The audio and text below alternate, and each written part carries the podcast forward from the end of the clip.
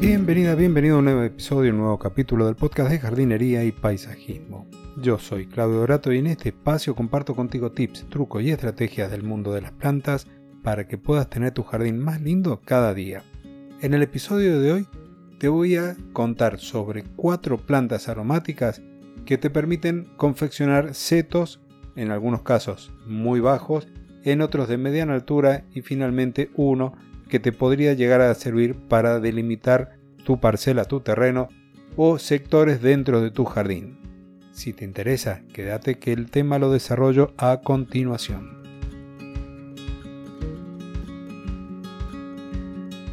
Comienzo entonces con dos plantas de follaje gris. Dos plantas que nos van a permitir armar borduras o setos que no van a superar los 50 centímetros de altura en el mejor de los casos. La primera de ellas se llama Santolina, después te voy a dejar los nombres científicos dentro de las notas del programa. La Santolina tenemos unas variedades con hojas de color gris y otras de color verdoso.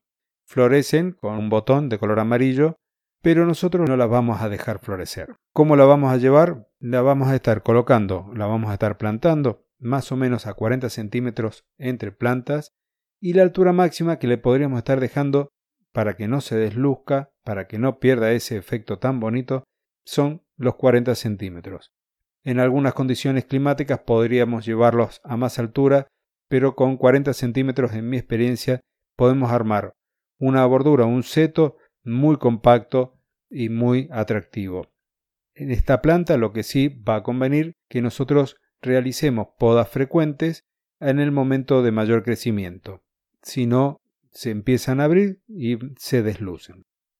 La siguiente planta, también de color gris, quizá te suene mucho más. Se trata del curry.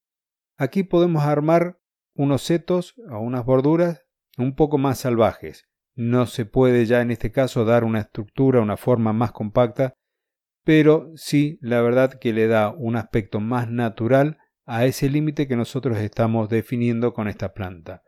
La distancia de plantación podría estar entre los 50 y 60 centímetros, con esa distancia estaríamos bien.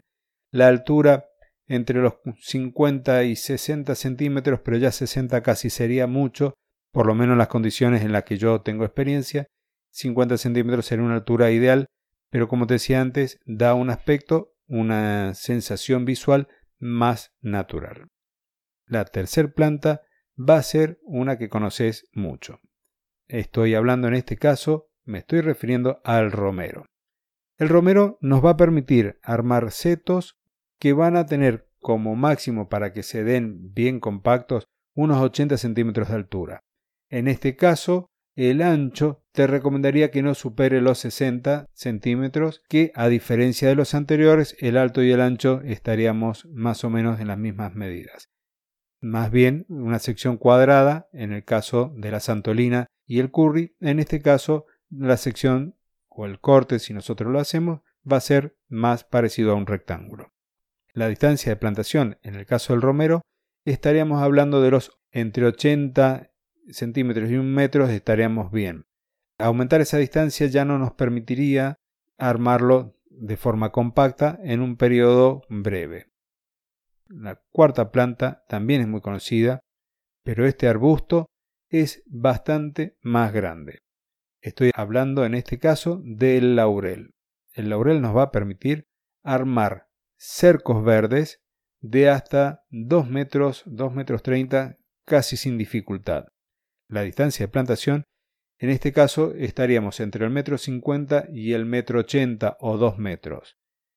Como te decía en los otros casos, mientras nosotros más rápido necesitemos que esté conformado, la distancia la vamos a reducir.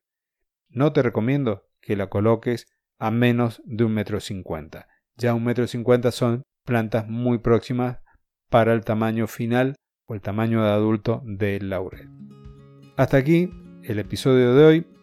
Espero que te haya gustado, que la información te sirva. Si es así, por favor, valorar el episodio con un pulgar, con una estrellita, como vos lo veas mejor de acuerdo a la plataforma que me estás escuchando porque eso me ayuda a mí a tener más difusión, a poder llegar a más gente amante de las plantas. Es gratis y te animo a hacerlo. es un segundo.